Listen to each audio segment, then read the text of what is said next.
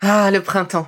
La saison, les fruits reviennent sur nos étals, un vrai bonheur. Et pour profiter de ces fruits toute l'année sans attendre, Materne a inventé les gourdes Pimpot en 1998. C'est fou, j'ai l'impression d'avoir toujours eu ces gourdes avec moi. Et pour profiter partout de ces gourdes fruitées, savoureuses, préférez la version sans sucre ajouté. Le format nomade en fait un compagnon incontournable du goûter de nos enfants, petits et grands. Plutôt indispensable d'ailleurs, quand l'on sait que d'après une enquête du Crédoc menée en 2019, 69% des jeunes de 3 à 17 ans ne consomment pas assez de fruits et légumes et ont en revanche un goûter bien trop sucré. Avec une gourde pomme pote sans sucre ajouté, vous leur apportez une portion de fruits notés A au Nutri-Score, bien entendu. Et saviez-vous qu'en plus Pompot est engagé pour des vergers éco-responsables et que ces gourdes sont fabriquées en France? Alors foncez pour découvrir des recettes de plus en plus audacieuses et toujours aussi délicieuses.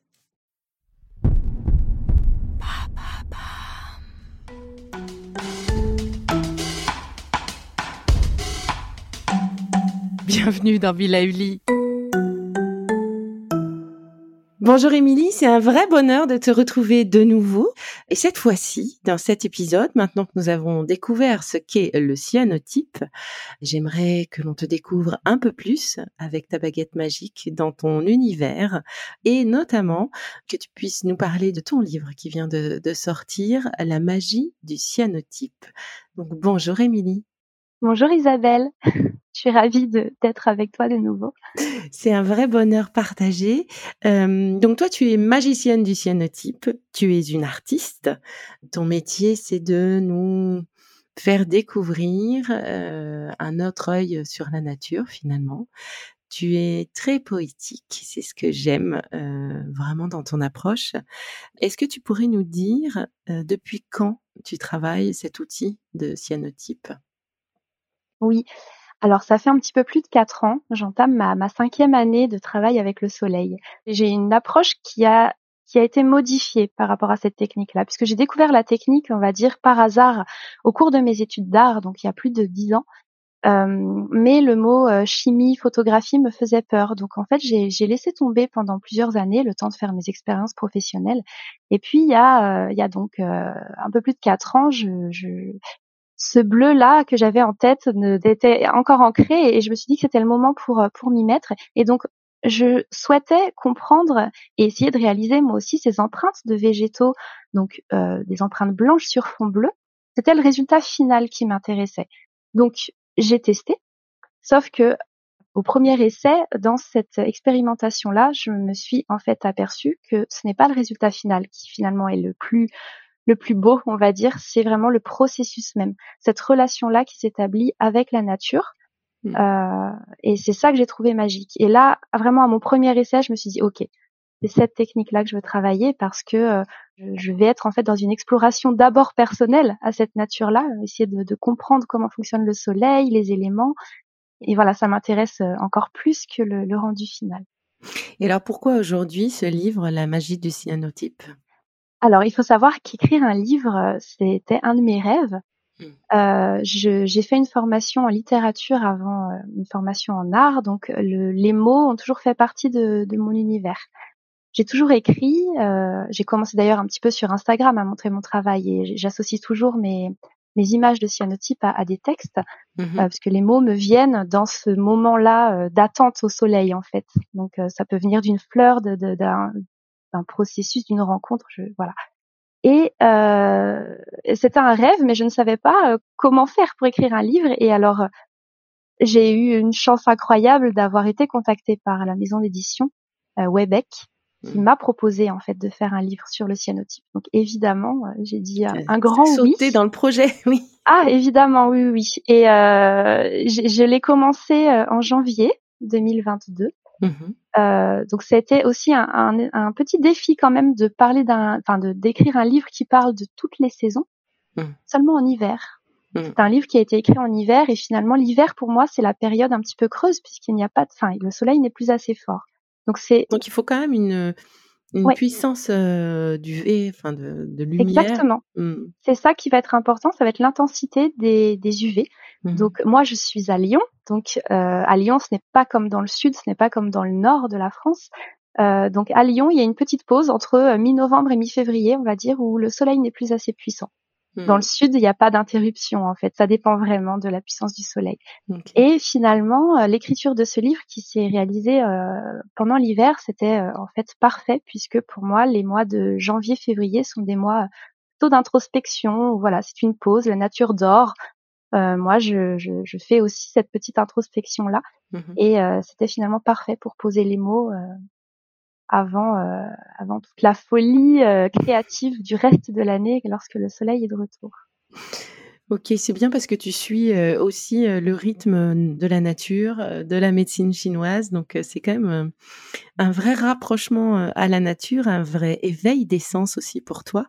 Et d'ailleurs, dans ton livre, tu parles à un moment donné, une de, une de tes phrases, un, un code très précis, où tu nous expliques que pour la première fois, l'art photographique et la rigueur scientifique se rencontrent. Est-ce que tu peux nous expliquer pourquoi?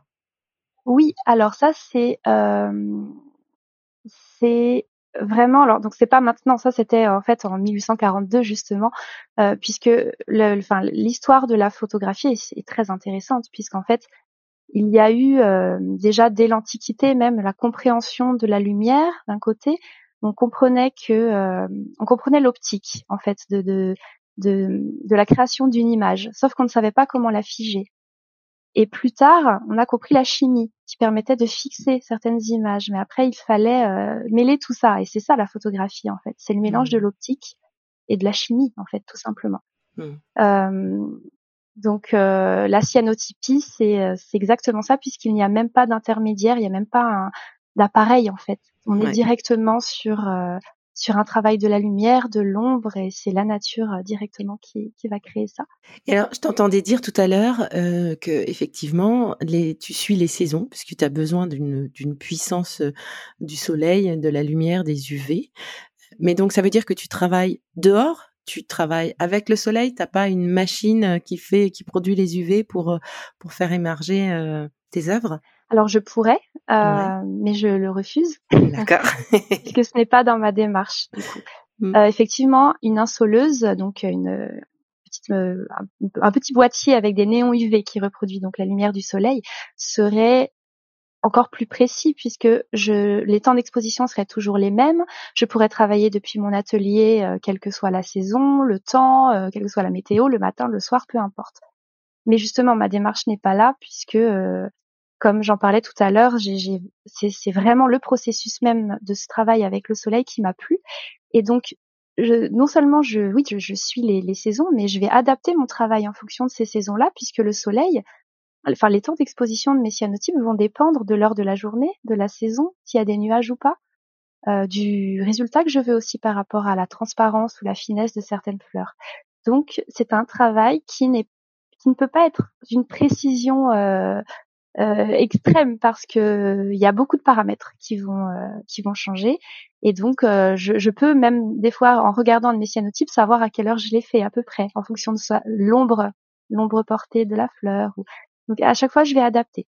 Et effectivement je j'organise mes, mes mon emploi du temps en fonction de la météo. Donc je mmh. regarde toujours la météo. S'il pleut je vais faire autre chose parce qu'il y avait il y a je travaille donc sur les quais de Saône à Lyon en bas de chez moi, puisque j'ai pas de jardin, j'ai pas de, de, balcon. Et donc il y a une grosse partie qui se fait en atelier euh, avant et puis après, mais il y a cette partie-là euh, qui se fait au soleil, qui doit être euh, du coup euh, dehors ou en tout cas euh, qui puisse le soleil peut, agir. Voilà. Donc je travaille dehors, je suis assise entourée de toutes mes fleurs sur les quais de Saône et puis je vais attendre. Alors là, ça va dépendre effectivement de la saison, de l'heure de la journée. Mais donc vous l'aurez compris, euh, quand vous découvrez une œuvre d'Émilie, vous tombez euh, en symbiose avec elle, avec euh, son moment, son agenda et la nature. Et ça, c'est beau. Est-ce que tu peux nous dire, Émilie, comment se passent tes journées de travail justement? Je, je m'organise à la semaine hein, en fait. Donc je vais regarder la météo pour la semaine, mmh. qui est une partie que je fais la veille au soir. Donc si demain il fait beau, je vais anticiper et je vais commencer à préparer mes cyanotypes aujourd'hui à l'abri mmh de la lumière du jour, puisque c'est à ce moment-là que euh, je vais pouvoir euh, sensibiliser mon papier, appliquer mes chimies sur mon papier. Mmh. Donc ça, ça se fait à l'abri de la lumière, puisque ce, ce produit-là est photosensible. Donc je vais le faire le soir, lorsque j'ai fermé les volets. Euh, et puis je vais appliquer mes, mes, produits, couper mon papier, enfin tout préparer. Et le lendemain, je vais donc préparer euh, mes cadres avec les fleurs pour pouvoir aller au soleil en début d'après-midi généralement. Après, il y a toute l'étape euh, du rinçage. Il faut sécher ensuite le papier, le presser à nouveau puisqu'il va gondoler un petit peu vu qu'il sera immergé dans l'eau. Donc il y a plusieurs étapes.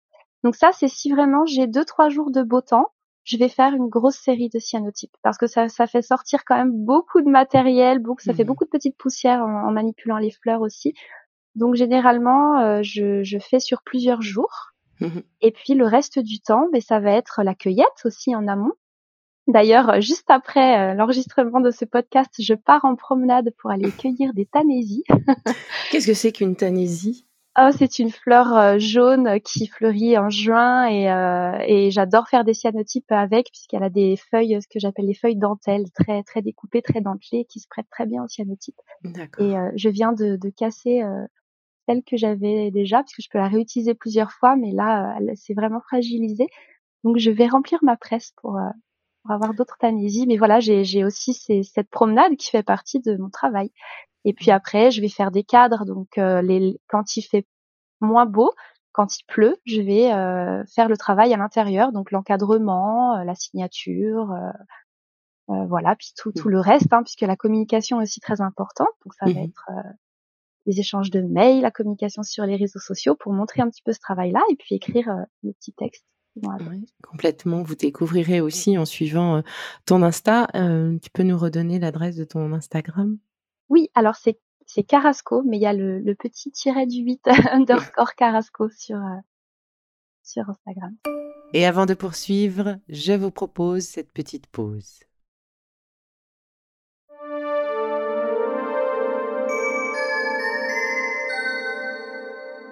En découvrant ton compte Instagram, on peut découvrir effectivement tes cyanotypes accompagnés de textes toujours très poétiques.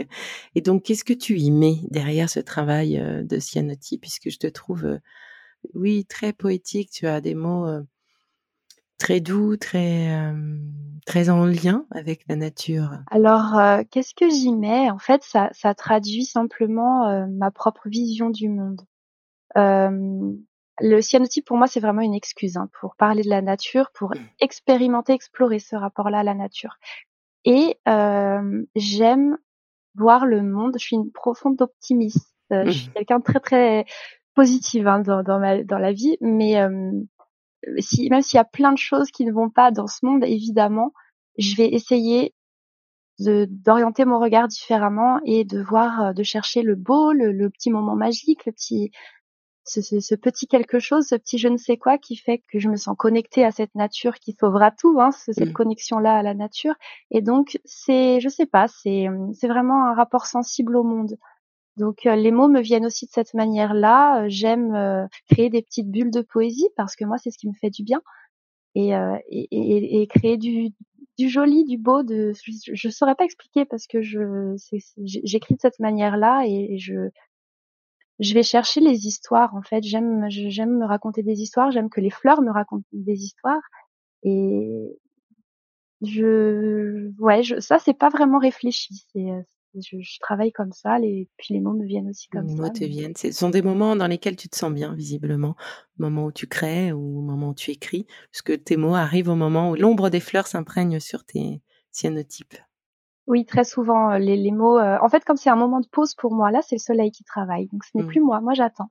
Donc, à ce moment-là, je, je, je vais euh, regarder ces fleurs-là prendre le soleil et, ça va m'évoquer des choses.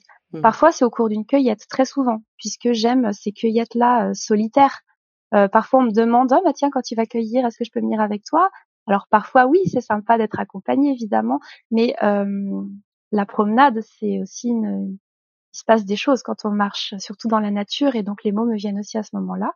Et puis voilà, c'est ce que ça m'évoque. Parfois, j'ai pas de mots précis qui me viennent, et puis je laisse poser un cyanotype, et je reviens quelques jours plus tard, et là, je me dis ah mais ça m'évoque ça, ou cette fleur a une histoire. J'ai une série qui s'appelle Les Conteuses, parce que finalement, c'est ce que va me donner la nature, ce que va me raconter la nature à cet instant-là, sous ce soleil-là, sous, sous ce ciel bleu-là, bleu ou moins bleu, avec des nuages parfois, et, et c'est un, un, moment T en fait, c'est un moment très précis et donc ce sont des contes, ce sont des petites histoires, c'est c'est ce qui se passe à ce moment-là, précis, précisément. Et du coup, Émilie, euh, ce livre, La magie du cyanotype aux éditions Webec, qu'est-ce qu'il offre à tes lecteurs? Alors, il va permettre déjà d'accompagner le lecteur dans ce processus de la, du cyanotype. Donc, c'est un guide pas à pas euh, dans la technique, vraiment. Euh, ça, ce sera pour, on va dire, la première partie qui est donc plus technique et qui va permettre à, à chacun de, de, créer ses propres cyanotypes avec le soleil. Euh, il y a dans le préambule, j'ai voulu vraiment mettre en contexte cette technique-là, ce procédé euh, photographique. Donc il y a une partie historique qui va parler de la photographie, euh, une partie qui va parler du rapport de, de ce procédé à la nature, puisqu'il faut aussi savoir que le premier livre photo de l'histoire, c'est un herbier en cyanotype. C'est Anna mmh. Atkins, une botaniste qui a euh, utilisé en 1843, donc un an après le, la découverte de ce procédé qui a donc elle l'a utilisé pour euh, garder l'empreinte de ces végétaux euh, glanés. Euh, donc il y a un lien fort déjà avec la botanique. Et puis, et puis voilà, puis l'histoire du bleu. Et puis je, je parle aussi de, de, mon rapport à cette technique-là. Et la dernière partie du livre, c'est le travail du cyanotype au fil des saisons.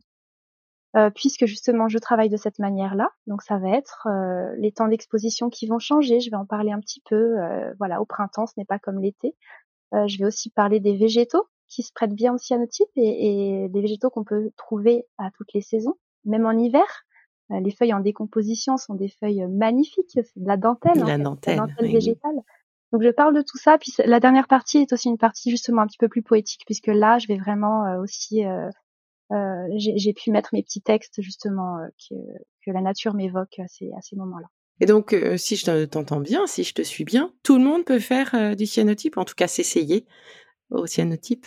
Bien sûr, c'est là la beauté de ce procédé-là, puisqu'on ne travaille pas avec des chimies toxiques ou polluantes, ce qui fait que c'est aussi une activité parfaite à faire avec des enfants. Mmh on n'est pas du tout sur sur des chimies euh, dangereuses et le bain révélateur n'est rien d'autre que de l'eau.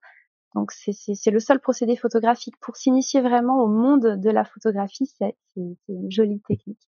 Et puis ce sont des étapes finalement simples. Après justement toute la subtilité, ça va être dans, dans son rapport propre à cette nature-là pour créer, euh, pour comprendre les temps d'exposition, pour comprendre comment le soleil va agir et puis surtout pour euh, euh, on va essayer de trouver son propre son propre temps d'exposition en fonction de, du rendu qu'on veut, de ce qui nous plaît à nous. En fait, il n'y a pas vraiment de règles.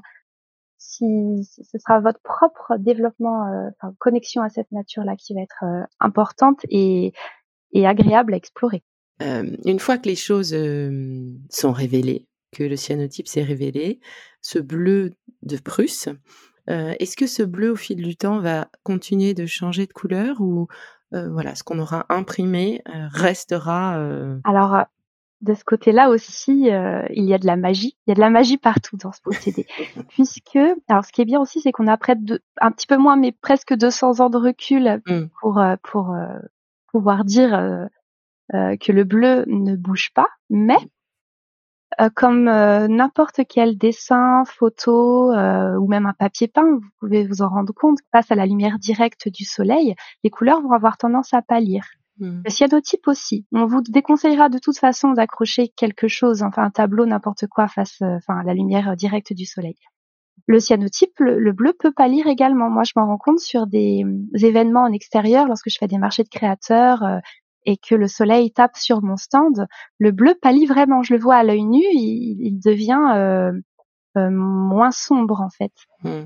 Mais euh, les, le cyanotype ont des propriétés régénératrices. Donc le bleu, une fois qu'il sera replongé dans le noir, va se raviver. Incroyable. Donc il est stable sur le long terme. Ce sera toujours le même bleu, mais en fonction de l'ensoleillement, il peut varier un petit peu, mais on s'en rend à peine compte puisque la nuit va suffire à raviver le bleu. À le régénérer. C'est beau ça. Finalement, le cyanotype va se régénérer comme la nature a plutôt tendance à se régénérer. C'est beau, c'est beau, c'est beau. Euh, du coup, Émilie, où est-ce qu'on te trouve? On peut te retrouver sur Paris, sur Lyon surtout, puisque c'est là que tu vis, mais euh, surtout sur Lyon, effectivement. Euh, alors, si vous voulez apprendre à faire des cyanotypes, oui, j'anime des ateliers l'été. Mmh. Je vais bientôt commencer là, euh, début juillet. Euh, donc toutes les informations sont sur euh, mon site carasco.fr. J'adore, c'est un moment de transmission puisque justement, dans le procédé du scientifique, il y a des étapes vraiment magiques. Et j'étais finalement la seule moi à pouvoir les observer dans mon atelier. Et c'est la raison pour laquelle j'ai voulu transmettre ce procédé-là lors d'ateliers, parce qu'il y a, y a beaucoup trop de magie pour la garder pour, euh, pour moi toute seule. Donc j'aime beaucoup animer des ateliers. Il y en aura à Lyon. Pour la première fois, je vais aller à Paris cette année. Ce sera le 16 mmh. juillet dans une librairie qui m'accueille euh, à cette occasion-là. Voilà. Après, j'ai plusieurs. Enfin, les années ne se ressemblent pas, donc parfois je vais dans d'autres villes, ça dépend. Et euh, voilà, après je fais pas mal d'expositions, marché de créateurs à Lyon, à Paris ou ailleurs. voilà. Donc on te suit sur ton site internet. Tu peux nous rappeler son adresse? Oui, alors mon site internet c'est www.carasco.fr. Euh, vous pouvez me trouver aussi sur Instagram et Facebook. Je suis assez active sur ces réseaux-là, notamment Instagram puisque j'aime emmener dans, dans l'ombre des ateliers. Oui, et on te voit lors de tes visites de la nature aussi sur ton compte Insta. Donc, de très beaux moments partagés. Je vous invite vraiment à retrouver Émilie sur l'ensemble de ses comptes. Je vous invite aussi à découvrir son ouvrage qui est empreint de poésie et, et d'art, La magie du cyanotype aux éditions Webec. Et ben, ça va être l'heure de se quitter, mais c'est un vrai bonheur euh, que de partager ces, ces, deux épisodes avec toi, Émilie. Euh, attends, juste avant que, que l'on se quitte, est-ce que tu pourrais nous dire ce que tu fais quand tu as besoin de, de faire un, quelque chose pour euh, toi pour qu'est-ce que tu fais pour te sentir bien? Alors il y a deux choses. Évidemment, il y a la nature, les mmh promenades dans la nature, ça, ça ressource. Ouais. Et moi qui suis souvent dans l'imaginaire aussi, Mmh euh, j'ai besoin de faire du sport pour me pour m'ancrer dans mon corps en fait. D'accord. Voilà, je vais avoir besoin des deux. Donc un peu de sport, un peu de magie de la nature. Émilie a un pied euh, dans le réel et un pied dans l'imaginaire. Encore merci pour ce moment partagé. À très bientôt. Merci beaucoup Isabelle, à bientôt. Si ce que je fais vous plaît, continuez de le noter et abonnez-vous pour ne louper aucun de mes futurs épisodes. Vous pouvez aussi me retrouver sur mon compte Instagram at Life. Et en attendant le prochain épisode, surtout continuez de prendre soin de vous car c'est bon pour tout le monde.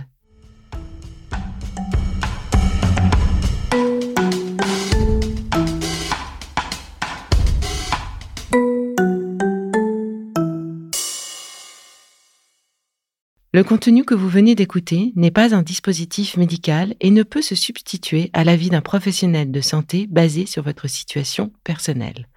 En cas de doute, consultez votre médecin.